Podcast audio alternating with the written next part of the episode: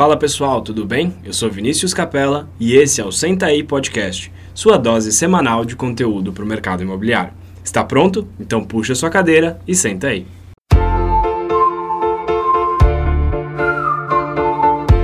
Fala pessoal, bem-vindos a mais um episódio do Senta aí Podcast. Eu sou Vinícius Capella, estou aqui hoje com o Vini Pinedo. Fala Vini! Fala pessoal, tudo bem?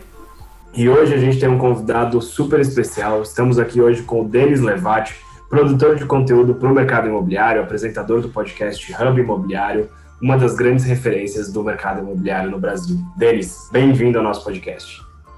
Obrigado, Vini, Vini Capela, Vini Pinedo. Obrigado pela oportunidade. Demorou, né? Convidado já há algum tempo, aí por conta de agenda não funcionou, mas agora, com muita calma, com muita tranquilidade, sem agenda apertada, dá para a gente fazer um episódio bem bacana e espero que todo mundo goste. Isso aí, demorou, mas deu certo. Denis, para a gente começar, eu queria que você contasse um pouquinho da sua história, conta para o pessoal quem é o Denis, como é que você começou no mercado imobiliário, conta um pouco para a gente da sua trajetória. Legal, Vini. É, é, eu comecei no mercado imobiliário e é até gostoso falar disso, porque quando vai passando um tempo a gente até nem tem tanta oportunidade de falar né, da nossa trajetória, mas é, é bacana ter, se confrontar com ela sempre e ver o quanto o mercado imobiliário vai mudando em pouco tempo. Eu sou, eu cheguei no mercado imobiliário como muita gente, né, tentando uma nova carreira, tentando uma nova oportunidade. Isso era em 2008, quando eu professor formado, queria muito dar um pouco mais de segurança para minha família e enxergava que o mercado imobiliário podia fazer isso. Então fui corretor na Lopes, né? Comecei ali como igual muita gente, fui estagiário, é, fazia tudo errado, ia fazer plantão pirata de terno, não sabia direito o que estava fazendo e não era, não foi a experiência mais produtiva de todas, né? Mas Fomos lá, tentei aprender, consegui uma oportunidade de trabalhar como corretor online. E aí, como corretor online, ali em 2009, quando os chats imobiliários ainda eram tudo mato, né? É, você ia, sentava no notebook, no notebook ou no computador, no caso, e aí começava os atendimentos. E aí sim eu me destaquei, aí eu comecei a fazer um trabalho bem bacana no mercado, dentro da Lopes, e aí rapidamente comecei a a chamar a atenção e ser convidado para trabalhar em operações onde a Lopes começava a atuar. Então, eu atuei na Lopes do ABC, quando foi implementado o online lá, eu fui lá para ajudar. Aprendi muito, muito. Quando você chega no local para trabalhar numa equipe online, você não tem nenhum tipo de atendimento online, porque leva um tempo para ser estabelecido. Essa experiência foi incrível, acabei indo e a Lopes estava comprando algumas imobiliárias no interior e ela comprou uma imobiliária em Mogi das Cruzes. E aí eles me perguntaram, eu estava doido por uma oportunidade dessa, né? Se eu não queria ir implementar a, a, o online na, nessa Lopes em Mogi das Cruzes. E fui. Foi, eu considero que até hoje é o grande case da minha vida, né? Porque chegamos lá, rapidamente a gente estabeleceu um, um canal de, de, atendimento muito bom. Uh, aquele online daquela empresa, em seis meses, ele já representava coisa de 20%, 25% das vendas da, daquela empresa, daquela unidade Lopes, que era Eduardo Imóveis. E eu fui cuidar de toda a área de marketing, CRM, inteligência de mercado daquela empresa. E o resultado, Vini, olha que legal. A gente organizou tão bem aquela empresa, a gente organizou tão, tão de uma forma tão eficiente que acabou aquele ano uma empresa de fora da capital de São Paulo, né, do interior, da, da, da grande São Paulo, Mogi das Cruzes, ficou entre as 10 do top imobiliário. Quando a gente organizou tudo e mandou para a Embraesp, eles falaram: olha, vocês são a primeira imobiliária que mais vende fora da capital. Então, eu até hoje considero isso um baita case. Foi quando eu fui trabalhar no Viva Real. Viva Real ainda era uma startup. Eu queria entender aquele mundo de o que, que é um portal, por que, que de repente eu tinha 10 atendimentos e agora eu tenho cento e poucos atendimentos? E aí esses caras estão me chamando para trabalhar, né? E, fui, porque a ideia era, era assim, ter alguém que conseguisse ter a linguagem do corretor junto com a linguagem de, de, de, marketing e de tecnologia. Havia um projeto chamado Guru do Corretor. Não sei se você, chegou a conhecer. E aí eu falei, ah, eu vou para usar, vou lá para o Viva Real, vou ficar ali acho que uns seis meses e depois eu volto para a imobiliária. Quando eu voltar para uma imobiliária, eu vou ter um nível de conhecimento agregado, né? Isso vai ser muito bom. Eu nunca fiz na minha vida a opção por, por mais, ganhar mais. Eu sempre fiz a opção por aprender mais, por ter mais, melhores experiências. E essa experiência de seis meses que eu imaginei acabaram sendo de dois anos, né? O, trabalhei no Viva Real nesse período, foi quando eu vi surgir, participei da equipe que trabalhou na organização do Conecta Mob, a primeira edição do Conecta Mob. E, e, também foi mar maravilhoso, extremamente rico, produtivo, fiz muitas amizades, conheci muita gente, mas sempre senti a vontade de voltar para o mercado. Né? Sempre faltava assim já tinha trabalhado em imobiliária grande, imobiliária pequena, portal. E aí eu fui trabalhar em construtoras, né? Vim, tive um convite para trabalhar numa construtora no Mato Grosso do Sul, uma construtora que tinha expandido muito, mas que não tinha uma área de marketing desenvolvida. Vim, trabalhei nessa empresa, desenvolvi o projeto aí por três anos, a empresa também foi muito bem, tivemos alguns cases bem interessantes. Na área de loteamentos, que é uma área que eu não conhecia, eu totalmente voltado para o mercado de, de apartamentos, de às vezes de lançamentos ou de, até de imóveis prontos em São Paulo. E fui trabalhar com loteamentos, foi maravilhoso, um conhecimento muito. me agregou muito conhecimento, muita experiência. E aí foi quando a, o Zap, né, já o Viva Real já uma empresa só com o Zap, me chamou para voltar para fazer a curadoria do Conecta Imóvel, né? Onde eu fiquei até agora, né? Então te contei aí 12 anos de carreira, passei por algumas empresas e trabalhei, a última parte foi esse processo de fazer a curadoria do Conecta e para fazer aquilo que, que eu gosto tanto, que é, é conectar profissionais, fazer junção de ideias para fazer o nosso mercado mais forte. Show de bola, bela trajetória, Denis. Agora, uma coisa que me veio na mente aqui nesses 12 anos de mercado imobiliário, é, o que, que você viu de mudanças? Quais foram as principais mudanças que você viu de 12 anos atrás para hoje? Ah, bastante mudança. Bastante mudanças, mas ao mesmo tempo é, eu, às vezes eu sinto os profissionais que fazem produção de conteúdo para o mercado muito é, é, pessimistas. O mercado não se transforma porque o mercado não, não, não melhora a produção, de atendimento, não melhora atendimento ao cliente. E eu vejo ao contrário, porque justamente eu me lembro de não faz muito tempo, em 2012, nessa equipe onde eu é, eu, eu fiz atendimento lá na, na, Mogi, é, eu tinha lá, me separaram 12 corretores. Eu me lembro de chegar e perguntar: é, quem aqui usa o WhatsApp? Ninguém tinha. Quem aqui recebe e-mail no celular? Ninguém deles fazia isso. É uma Aqui... loucura pensar que não é nem tanto tempo atrás, né, Denis? A gente tá falando de oito anos atrás. Não.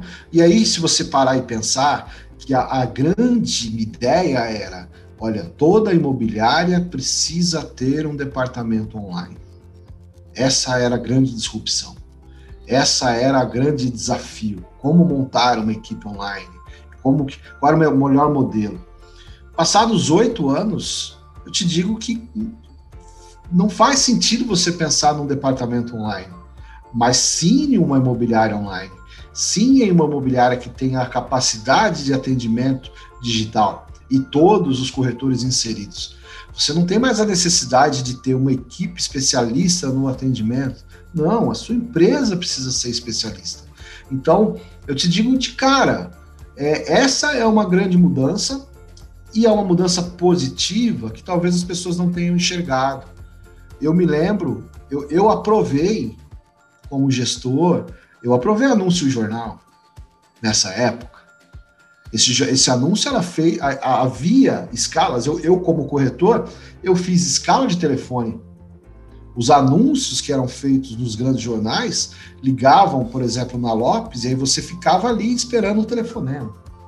Né? Então mudou bastante coisa assim. É, a, a grande diferença é que nós queremos sempre usar alguns termos, e aí eu uso aqui o chapéu de historiador. A gente quer sempre usar o termo assim de transformação. A transformação ela pressupõe algo que sai de A para B. O Hulk se transforma. O super-homem se transforma. Mas, na verdade, nós somos uma, uma sociedade e um mercado em transição e não em transformação. Nós estamos sempre indo de um ponto a outro e nisso a gente vai se transformando. Então, para te responder, da época que eu entrei para agora, o mercado melhorou muito, muito. E ainda segue mudando. Eu acredito plenamente nisso. Eu concordo com você. Eu estava pensando aqui em 2012, né? Eu entrei no mercado em 2015, três anos de diferença. E a realidade do que você está falando me parece muito distante do mercado que eu entrei há cinco anos atrás. Imagino que no mercado de hoje, mais ainda, né? São, é, o mercado está realmente numa, numa mudança constante, numa evolução constante e os profissionais têm que acompanhar.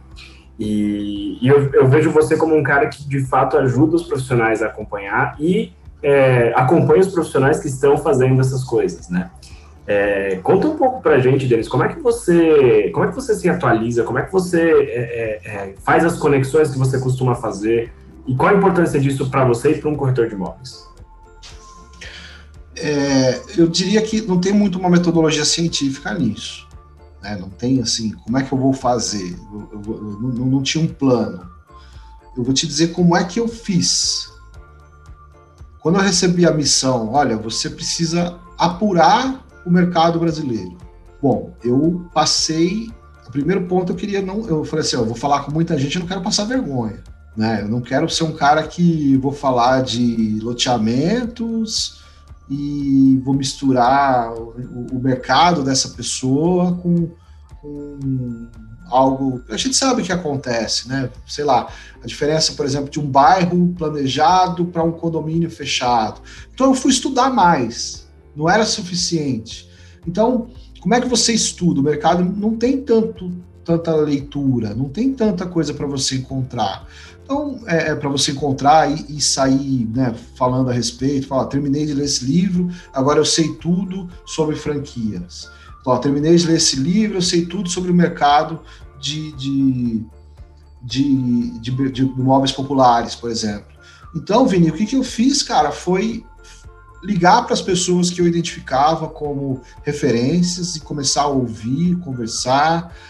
E com o tempo, você começa a entender como é que essas conexões são geradas? Eu, eu vou te dar um, um, um exemplo disso. É, e volto a dizer que não tem cientificidade disso, não existe é, uma, uma linha acadêmica.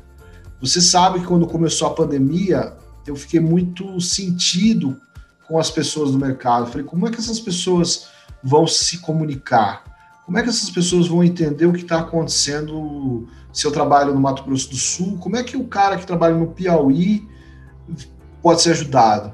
Então, eu rapidamente reuni pessoas que eu conhecia, né, algumas passaram por aqui, para que essas pessoas pudessem se comunicar, né, é, sem, sem enxergar né, no outro um, um, concorrente, mas sim um colega, né? Então, Cara, eu, eu procurei, procuro fazer, procurei fazer isso e procuro fazer.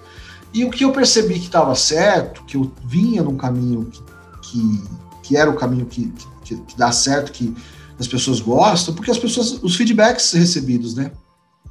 Então, puxa vida, a gente chega numa reunião e o corretor fala assim: olha, o que eu queria aprender era compartilhar a tela.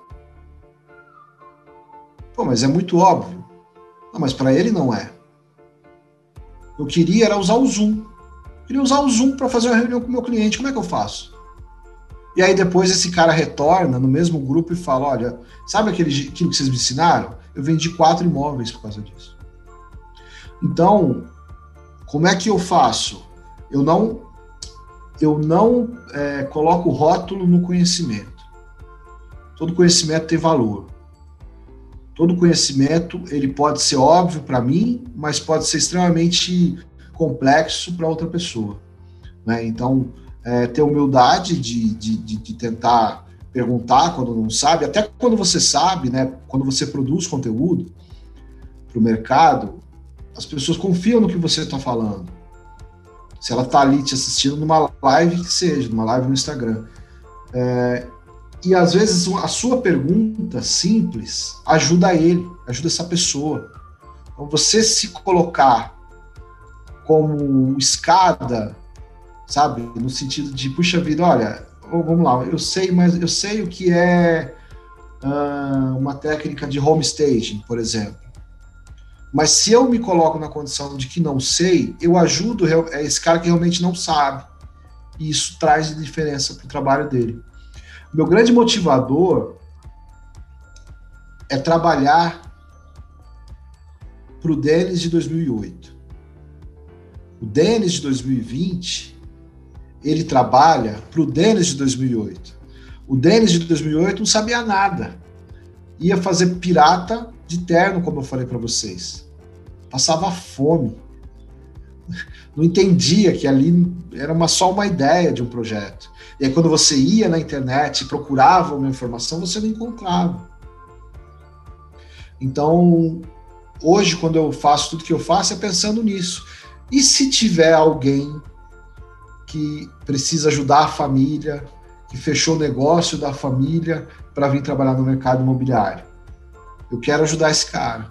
Então, isso é o meu, é o meu norte. Quando eu tenho dúvida, né, se eu estou fazendo certo ou errado, eu sempre penso, eu estaria me ajudando naquela condição? Se sim, aí eu continuo ajudando. Se não, quando o conteúdo é muito personificado, sabe? É muito eu sou, sigam-me, eu sou o guru, aí eu já corro. Aí eu já acho que isso não é capaz de ajudar muita gente, não. Ô Denis, eu achei muito interessante isso que você comentou, do, toda a sua trajetória, né? E em especial o que você comentou agora do óbvio, me veio uma frase, eu escutei esses dias que o óbvio nem sempre é óbvio para os outros. Uhum. Então, uhum. às vezes, um exemplo aqui de casa, né? Óbvio, é um exemplo extremo. Mas, por exemplo, eu moro com meu avô que é bem idoso. E outro dia ele ligou a TV e ficou olhando para um canal aleatório que ele não gosta.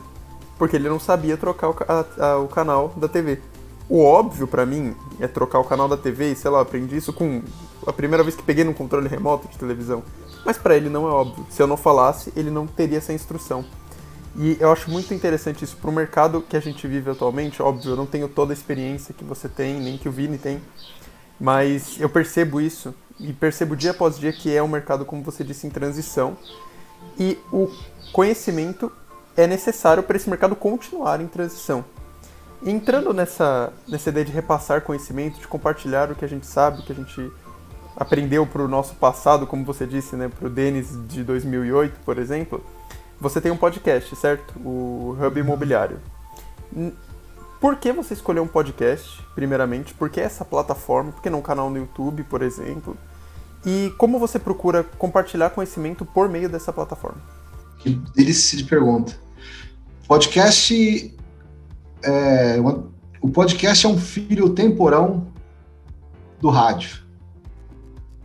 É um, o rádio é uma delícia. Eu cresci ouvindo rádio, né? meu pai ouvindo, meu pai ouvindo, meu, eu sou de São Paulo, meu pai ouvia aí o, o Zé Paulo de Andrade na, na Rádio Bandeirantes, que tinha um programa chamado Pulo do Gato. É uma informação que te deixa livre. É uma, é uma forma de consumir informação é, enquanto você faz outra coisa ou se desloca e etc. E eu demorei para descobrir o podcast, é, mas antes tarde do que nunca. E eu, eu, eu, eu descobri o podcast justamente no susto, assim, porque é, me irrita o formato do YouTube, que é aquela coisa que te interrompe. é, que, que ele, eu, se eu coloco no celular e a tela fecha, e eu quero só consumir aquela informação, aí ele já sumiu. É quando eu volto, cara, e, e os comentários, enfim, me cansa. E o podcast, quando eu descobri, se mostrou uma, uma mídia que me lembrou o rádio, né? Só que com ainda uma capacidade de organização melhor. Porque o rádio eu escutava, passou, passou. E o podcast não, olha aqui, deixa eu pegar aqui esse podcast que ele fala desse assunto e ele como se fosse uma biblioteca de conteúdos. E eu adorei. Então eu fiquei com muita vontade, né? A primeira coisa que quem faz, quem ouve podcast quer fazer é fazer o dele, né? E eu entendi que havia muitos programas de, no mercado é, nesse formato que a gente está fazendo aqui, né? Vocês estão interessados no, na, minha, na minha trajetória e, e é um, uma conversa biográfica, né? É, e tudo certo. Mas como já não, ainda não tinha, eu preferi fazer um podcast meio que uma mesa redonda. Eu chamo de mesa cast, em cima do tema e não das pessoas. Né? Então, como eu, eu, eu, o que eu senti o que mais eu fui afet... mais fui impactado na, na, na, pandemia, na quarentena, é com o tema transformação digital. Como se eu pudesse comprar, voltando à analogia do super-herói, um produto ou um elixir ou um, uma roupa que faça com que a minha imobiliária se torne de repente na imobiliária. E aí eu comecei a. Eu falei, ah, vou fazer sete episódios desse tema. Vou convidar sempre umas pessoas diferentes e vamos debater. Estamos em 10 episódios gravados até agora e certamente eu vou chegar em 14. Já está tudo programado. E um, um, o melhor feedback que eu recebi desse, desse programa foi uma pessoa que me disse: Nossa, eu adorei o podcast. Vocês não chegam em conclusão nenhuma. Eu falei, pô, que bom, né? Porque a ideia é justamente pensar e não impor.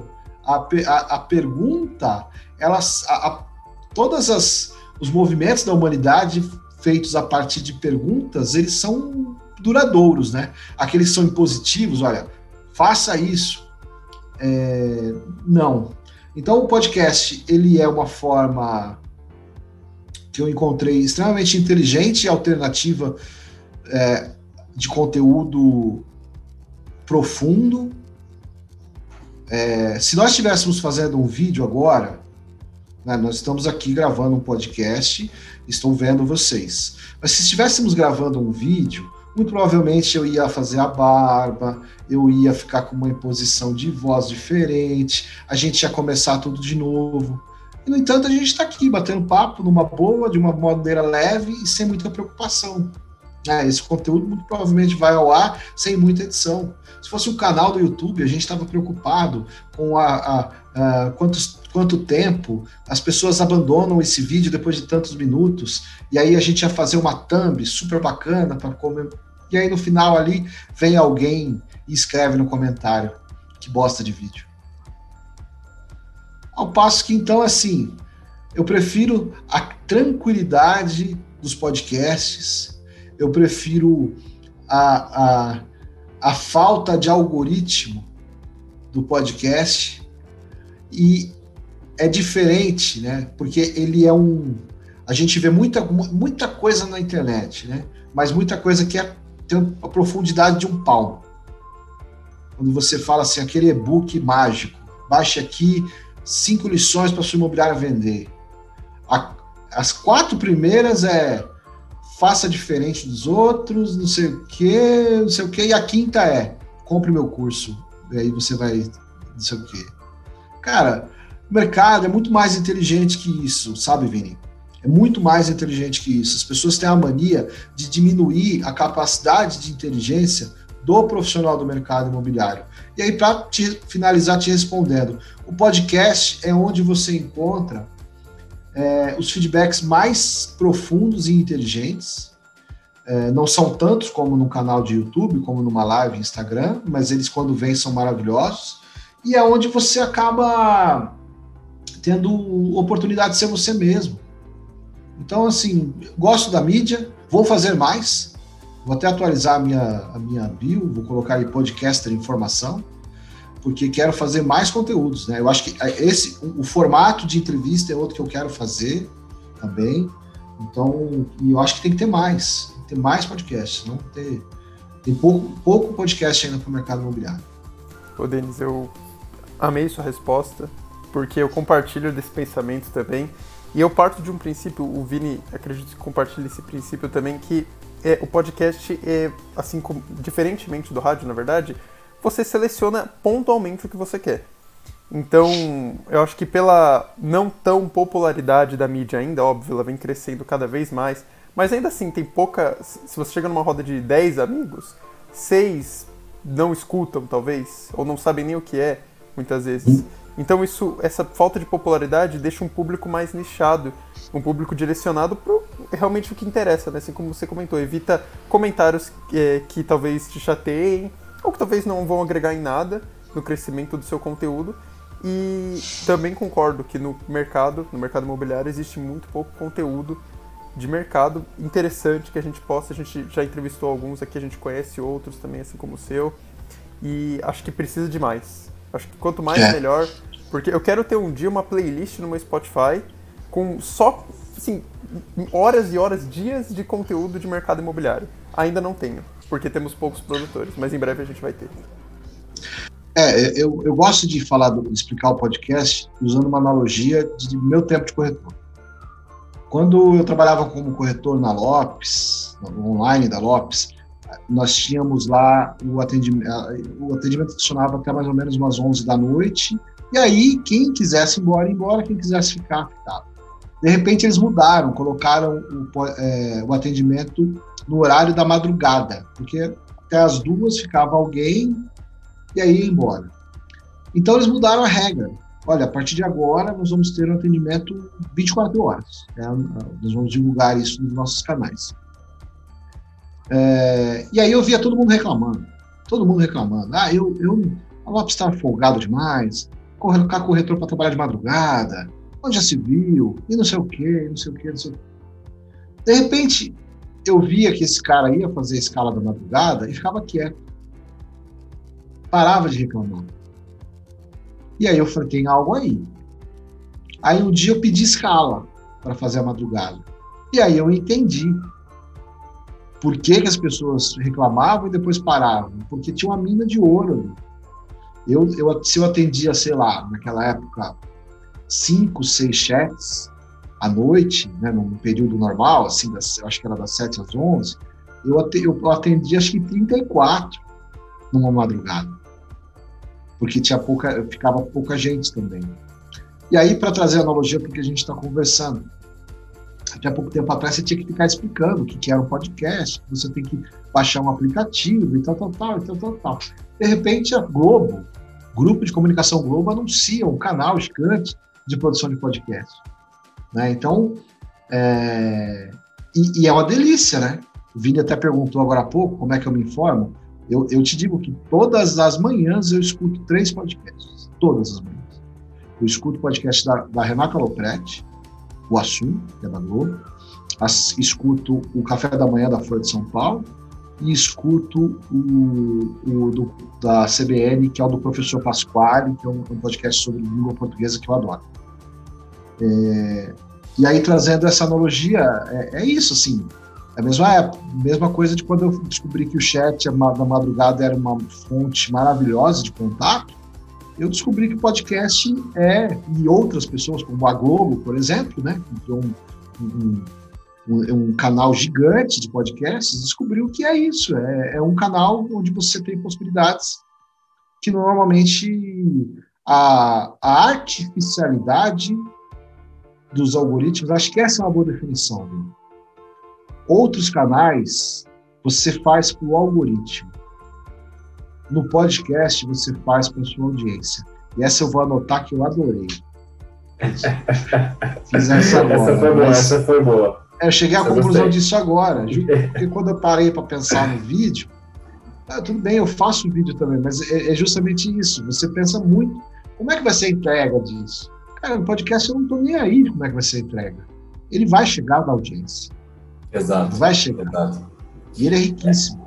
É, resumindo essa, essa conversa sua aí do, do Pinedo agora, o podcast ele é o rádio on demand, que basicamente é o que a gente vive hoje, né? A economia ela é inteira baseada em on demand, seja para assistir alguma coisa, para comer, para chamar um transporte, e acredito que logo logo o mercado imobiliário também entra cada vez mais nessa linha on demand. Os clientes estão acostumados a isso, né?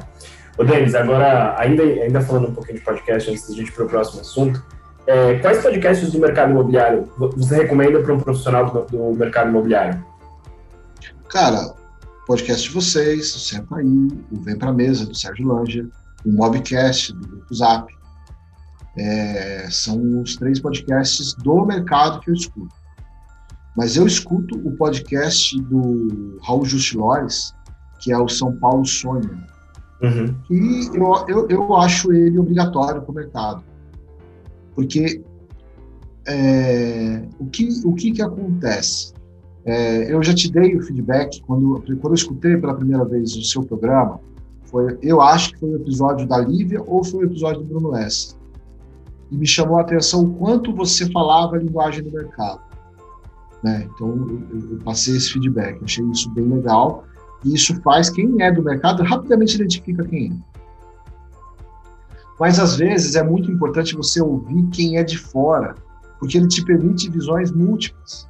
E o Raul Justilores recebe muito incorporador no podcast dele lá da Veja São Paulo. E ele sempre faz visões que a gente não. Tá, a gente tá, a gente tem uma visão muito. A gente olha as mesmas coisas, a gente pensa as mesmas coisas porque somos do mercado ouvir outras perspectivas vale muito a pena. Então, o São Paulo Sonha, do Raul Justilores, é bem legal, quando ele traz incorporadores, pessoas para pensar cidades.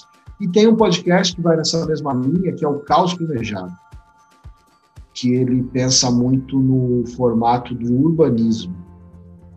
Ele discute as cidades a partir do urbanismo. E eu volto a dizer, nós do mercado imobiliário somos responsáveis. Nós não somos só trocadores e recebedores de comissão, trocadores de, de, de cheque. A gente tem uma responsabilidade muito grande com a moradia, isso é extremamente importante. Então, eu diria que é, esse caos planejado, ele traz para esse lado de ter a visão é, de como que a gente precisa fazer para um empreendimento ser responsável, ser, ser ecologicamente, socialmente responsável. Essas coisas vão ser cada vez mais discutidas dentro do mercado. Então, eu gosto muito desse, desse podcast também, que é o Caos Planejado. Boa, boa, legal. Esse eu não conhecia, até anotei aqui para ouvir. Do Raul Justilores eu ouvi algumas vezes, é, é muito bom mesmo. É, e eu concordo, sempre, sempre bom ter uma visão de fora. É, a gente consegue aprender muita coisa para aplicar quando a gente ouve de para não ficar é, usando uma palavra aí não ficar viciado no, na forma de fazer no mercado imobiliário eu acho muito interessante trazer outras é, outras realidades outras formas outras culturas para dentro faz muito sentido uhum. Denis e eu fiquei sabendo que você está escrevendo um livro conta um pouco para gente do seu livro é, então tá atrás de mim aqui ó. quem se, se as pessoas estiverem ouvindo esse podcast em, em 2025, de repente a tecnologia vai evoluir a ponto de transformar ondas sonoras em imagem, e de repente as pessoas podem estar vendo isso, né? Não sabemos, mas vai que, né? A gente não vai dizer nem a data que nós estamos gravando isso aqui para não ficar datado e marcado. Mas a ideia do livro, ela vem muito nisso de que a gente está falando, aqui, da ideia de compartilhar, da ideia de não diminuir uh, as pessoas que compõem o mercado. Eu fui palestrar num evento no Rio de Janeiro, em 2019, e um evento, inclusive, um evento do Cresce e um evento em parceria do Cresce com a Remax. E aí, aquela coisa, né, quando você vai palestrar, a condição de palestrante te envaidece, né? Você está ali porque você, de certa forma, tem algo a dizer para os seus colegas, né? Isso é uma coisa que as pessoas, eu, eu cada vez mais me, me cobro isso. Eu não posso ser, me sentir melhor que ninguém, em hipótese alguma. E chegou um corretor, é, eu sei algumas informações dele, eu sei que ele tinha 55 anos, ele era um corretor gordinho, parecia ter um pouco mais da idade, ele prendia a gravata, prendia a camisa com a gravata, assim, um calor muito forte. É um pouco aquele estereótipo do corretor, que quando a gente monta a persona nas, nas, nas nossas campanhas, né? É, é, aquele cara que, vamos dizer, a gente não coloca muita fé. A gente não, não, não é aquele cara que a gente inveja. A gente inveja o disruptivo, o tecnológico, o bem, o bem arrumado. E ele chegou em mim e falou: É você que vai falar? E eu fiquei meio. Pô, vou palestrar. Né? Sou eu que vou palestrar. Aí ele pegou assim, cara. Ele era baixinho, forte, com os dois dedos, assim, fez assim no peito. Ó, só não me venha falar de Lindsay. Falei, hã? É, não me venha falar de Lindsay. E aí eu fiquei sem entender, e aí ele emendou. Ele falou: olha, vocês vêm aqui, fala um monte de sigla, um monte de nome em inglês, um monte de termo técnico, e a gente não tem nada. Bate palma, vai embora. Aí eu volto lá para a Baixada Fluminense, coloco a placa nos imóveis e continuo vendendo. E aí eu penso, fico aquilo na cabeça, e em vez de achá-lo um bobo, eu achei que ele foi muito inteligente. Porque aí eu fui visitar a quantidade de corretores que nós temos no Brasil. Nós temos 400 mil, 450 mil creches ativos no Brasil. Nós temos 50 mil imobiliárias no Brasil. E quando a gente faz os grandes eventos, a gente prepara eventos para o mercado, a gente tem lá, quando. Às vezes a gente tem números grandes, né? 10 mil pessoas, 5 mil pessoas. Mas será que a gente está impactando o mercado? Ou a gente está falando para um grupo de, de, de convertidos? De pessoas que já entenderam que a tecnologia é importante e que ela ajuda a clientes e as pessoas. Mas é justo que esse corretor volte lá para a Baixada Fluminense, onde ele foi, e coloque uma placa? Ou será que, será que para ele também não deve ser acessível esse tipo de informação que a gente faz. Então, eu me toquei ali na palestra, fiz a palestra, procurava ele, o ambiente não era tão grande, e todas as vezes que eu chegava num termo técnico, que a gente quer usar termo técnico, às vezes para mostrar erudição, às vezes o termo já existe em português, mas a gente prefere usar em inglês. E aí, quando eu chegava no termo técnico, é como se eu fizesse um parênteses, sabe? Olha, e de um jeito muito que depois eu descobri que é o meu jeito, sabe, de explicar né, essa coisa de, de, de, ter sido professor. Não fica, não fica piegas e nem diminui, não, não diminui quem está assistindo e nem me passa uma impressão de, de arrogante. Cara, ele me procurou depois, me agradeceu e falou que, pô, finalmente vim de uma palestra. Isso me inspirou a escrever um livro para desmistificar esses termos, para tornar acessível, não é escrever é, é o mercado de, de, de digital para não, não, é diminuir, entendeu? É, é, explicar, explicar com uma linguagem acessível. Então, é, o nome do livro é esse, não, não venho falar de leads, já está bem encaminhado vou ter que pagar royalty para ele o dia que eu encontrar. Mas eu criei, por exemplo, um glossário de, de buzzwords, né? De palavras. Ó, buzzword é uma buzzword, né? Uma palavra que já existe, mas que você pode substituir por outra. Né? Então, é, e aí isso está muito. Eu escutei. Vocês são jovens, né? Bem mais jovens que eu, eu também sou jovem. Mas o Emicida é um cara que impacta de vez em quando e tem uma música dele que ele fala assim: Você quer falar para quem? para quem concorda ou para quem precisa? E aí, quando eu olho para tudo isso, eu vejo que muitas vezes nas lives, nos vídeos, nos e-books, nós estamos falando para quem concorda e não para quem precisa. Né? Então, isso é algo que, que eu tenho, que eu acabei levando para essa ideia do livro e agora eu vou eu até iria fazer o, o, livro independente mas acabei conseguindo uma editora também então começo do ano deve estar disponível já. Denis, fazendo um comentário, eu gostei desse paralelo que você criou com, com uma frase de uma música do Emicida, é, mas em específico a gente trazer conteúdo, como você também comentou dos podcasts anteriores, de trazer conteúdo de fora do mercado para o mercado.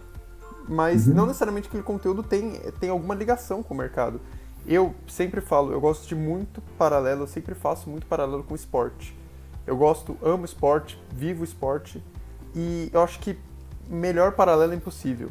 Ontem a gente ontem a gente estava produzindo um conteúdo interno para a equipe e aí eu fui fazer um como se fosse um script. E aí eu usei como exemplo esporte e eu criei um paralelo de, por exemplo, parceria no mercado imobiliário, que é uma coisa que a gente bate muito na tecla aqui no podcast. Tem tudo a ver com esporte. Sabe, a gente é um, um esporte sendo um jogo coletivo, se for um jogo coletivo, não individual, né? Ele precisa de todos juntos para vencer e evoluir e crescer, assim como no mercado. Então eu achei interessante esse paralelo que você fez com uma música que não tem nada a ver, não tem totalmente desconexa, mas você conseguiu trazer uma essência para o mercado. Eu achei isso bem interessante. Ah, Agora... eu também eu concordo e acho que o esporte tem tudo a ver mesmo, assim.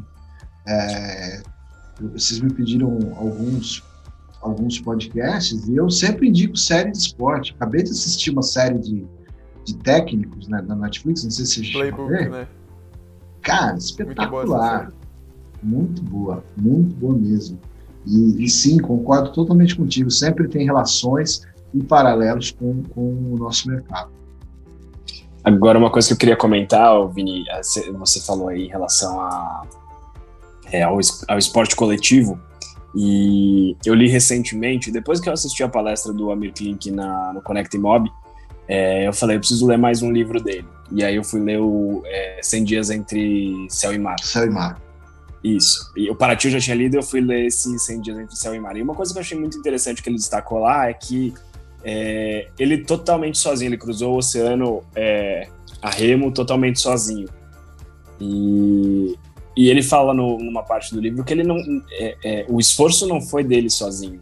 É, todo, tinha muita gente ali envolvida em fazer o barco, em projetar, em ajudar. Ou seja, é, mesmo quando a gente acha que está sozinho, a gente tem que olhar para o lado e perceber que tem muita gente próxima da gente para ajudar e, e, os nossos esforços, eles em conjunto chegam muito mais longe. Acho que é uma, foi, uma, foi uma lição boa que eu aprendi desse livro.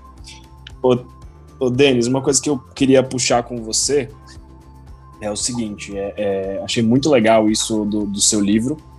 É, depois eu vou ter que voltar um pouquinho porque minha internet caiu e eu quero ouvir a frase do Emicida. Bem na hora. Mas é, cada vez mais as pessoas precisam migrar para o digital. O mercado imobiliário precisa migrar, migrar para o digital. Uh, concordo que a, a, placa lá vai continuar vendendo, o mercado vai continuar existindo de uma maneira mais é, analógica, vamos falar assim. E eu acho fantástico isso de você trazer é, traduzir o mundo digital para as pessoas que, que, que, precisam ter acesso a isso e consigam continuar acompanhando o mercado. Se você pudesse resumir um imobiliário digital e um profissional imobiliário digital, o que, que, seria? Como é que ele seria? Eu acho que eu acho que o profissional de mercado digital, ou melhor, o profissional e a imobiliária do mercado digital, alinhado ao mercado digital, alinhado ao século 21, ela integra as, ela integra os, os modos analógicos e digitais. O que eu quero dizer é assim, existe uma corrida, uma necessidade de ser uma imobiliária digital. Existe um, um, uma necessidade de ser reconhecido como um corretor totalmente digital. Mas o corretor ou a imobiliária alinhada ao século 21, alinhada a, a essa nova sociedade, Porque, independente de coronavírus, eu passaria horas aqui falando com você sobre sociologia, sobre biologia e por que nós vivemos um limiar de uma sociedade. Mas, para ficar só nesse assunto, o profissional e a imobiliária ela, ela vai ser uma, uma empresa de sucesso, e de sucesso entenda-se que ela vai continuar atendendo ao mercado de moradia e as necessidades dele, se ela integrar as necessidades sociológicas das pessoas. Entendendo por sociedade sociológica o que, que é? Eu quero morar. Que você faz para eu morar? Você usa tecnologia para facilitar isso? Que bom, porque eu uso a tecnologia para facilitar a minha vida. A tecnologia virou clichê já falar isso, que é meio e não fim. Mas é, é, é, é o que a gente precisa entender é, é, é que não é um, um, processo. Do mesmo jeito que você me perguntou, né? Em 2012 era super in, né? Para usar uma buzzword aqui, para usar um termo, era super uh, era o que, que, se queria? Ah, eu tenho uma equipe online que funciona redonda. Nunca ninguém teve uma equipe online que funcionou redonda. Nunca. A, a, a dinâmica não permite. Você vai estruturando e vai modernizando até o momento que você fala: opa, na verdade é a imobiliária que tem que ser online. E é igual hoje. Ah, eu quero ser um corretor digital. Eu quero ser um corretor, uma imobiliária digital. Por quê? Por que não ser uma imobiliária que integra os meios on e off de uma forma inteligente? Vamos pegar o exemplo agora há pouco do rapaz que falou: ah, eu vou lá e boto a placa. Né? Tá bom, eu, eu, quem trabalha com placa sabe o poder dessa ferramenta. Mas por que, que essa placa não pode ter ali um QR Code que me direciona justamente para aquele anúncio? Ah, mas ninguém usa QR Code. Não usava, né?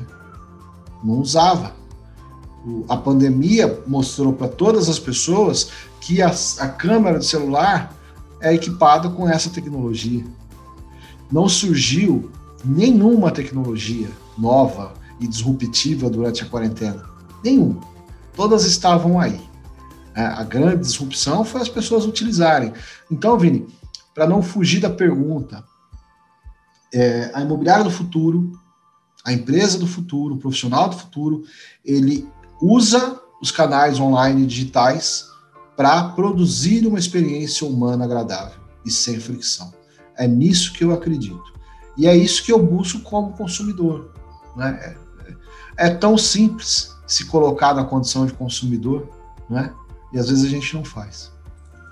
É, a, gente, a gente gravou um episódio uma vez com, com um dos caras que eu mais admiro, foi uma das, das melhores pessoas que eu conheci aí ao longo da minha jornada no mercado imobiliário, que é o Gabriel Villarreal, que acredito que você conhece, ele é incrível. E ele falou uma coisa que, que a gente, quando a gente se, é, a gente é muito especialista em atendimento quando a gente está sendo atendido. Mas é, mais difícil quando a gente tenta trazer para o nosso atendimento, né? Então é uma, é uma coisa que a gente tem que se policiar constantemente, porque a gente sempre quer ser atendido da melhor forma, mas acaba que quando chega no dia a dia a gente esquece um pouco que a gente também é cliente e que o outro lado também é. Show de bola, Denis. Bom, para a gente ir um pouquinho para o final do podcast, eu queria te pedir para é, a nossa tradição aqui no podcast, te pedir três dicas. É, a gente pede para todos os convidados as três principais dicas para os nossos ouvintes. Ah, lembrando que são, na sua maior parte, é, corretores e donos de imobiliário. Três dicas de. Mas em que sentido? as três principais dicas que você leva para a vida. Pode ser três dicas filosóficas ou pode ser três dicas de mercado, do que você quiser. Cara, a primeira dica que eu vou deixar é a que eu estou exercitando, que é desacelerar. Desacelerar. Nós não precisamos de tanta informação. Eu falei que do podcast, né? Que eu, eu sabe quando é que eu comecei a descobrir isso? Quando eu comecei a ouvir ali o Café da Manhã, que é o podcast da Folha, que se ele é o podcast da Folha, eu imaginava o quê? Ah, ele vai me dar aqui todos um resumão do dia. E o que, que ele faz? Ele te dá um tema e discorre 15, 20 minutos sobre aquele tema e termina assim. E o que mais você precisa saber hoje? Com três highlights. Ah, pô, Mas aconteceu um monte de coisa ontem. E aí eu, eu me toquei disso, sabe? Por que, que a gente tem que ter tudo acelerado? Você já notou o quanto a gente fica empolvorosa quando sai aquele. aquele um, tem um, um, uma imagem que tem, assim, todos os anos as pessoas compartilham. O que acontece na internet em 60 segundos? Tantos WhatsApp, tantos e-mails, tantos vídeos na internet são iniciados. Né? Para que que aquilo ali. A, a, nossa capacidade de absorção de, de, de informação ela não melhora. Então, eu te diria assim: desacelera. Desacelerar é o primeiro ponto. E eu tenho descoberto isso lendo alguns livros bem interessantes. É, esse livro aqui, ó, os nossos ouvintes de 2025, que estão vendo a capa, mas para quem não está vendo ainda em 2025, está vendo agora, eu vou falar o nome do livro, chama-se Faça Tempo. É um livro do Jake Knapp e do John Zeratsky. Os dois, um é engenheiro do Google, outro engenheiro do Facebook. Eles anteciparam muito eles, uh, o que a gente ouve no livro, no filme O Dilema das Redes Sociais, né? Sobre eles dão dicas práticas de como você usar redes sociais e de uma maneira muito leve, sabe? Não é aquela coisa do tipo odeie, faça, sabe? Não, não cria reação, pense com você. Então desacelera. A primeira dica, e eu te diria que é a dica de ouro, esse livro me ajudou muito. O livro Faça Tempo para você. É, nós acordamos todos os dias com 24 horas. E aí a gente é, se perde no meio dela, mas é, antes eu pensava que eu tinha que é, matar os meus ladrões de tempo, as minhas capacidades, sabe? Eu tinha que ser mais produtivo, é isso. Não precisa. Você precisa levar um dia mais leve. Desacelerar, para mim, é fundamental. O segundo ponto é consumir informação nutritiva. Consumir informação nutritiva. Voltando aí de novo a essa analogia dos 60 segundos, o que acontece na internet por 60 segundos, o nutritivo é aquilo que te nutre, aquilo que te traz a capacidade de depois é, é, é, é ter, manter um diálogo, ter repertório, conversar com a sua família, com seus amigos.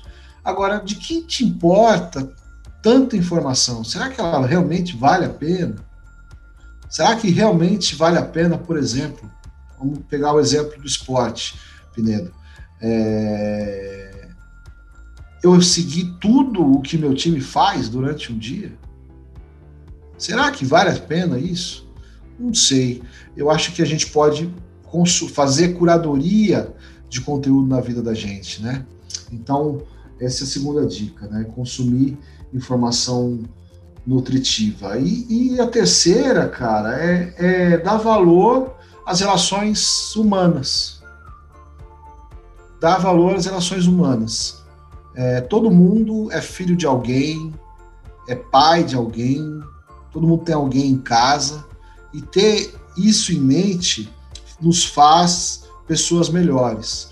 Do lado de lá, do seu WhatsApp, da pessoa que escaneou o QR Code, tem uma pessoa. Essa pessoa tem outras pessoas.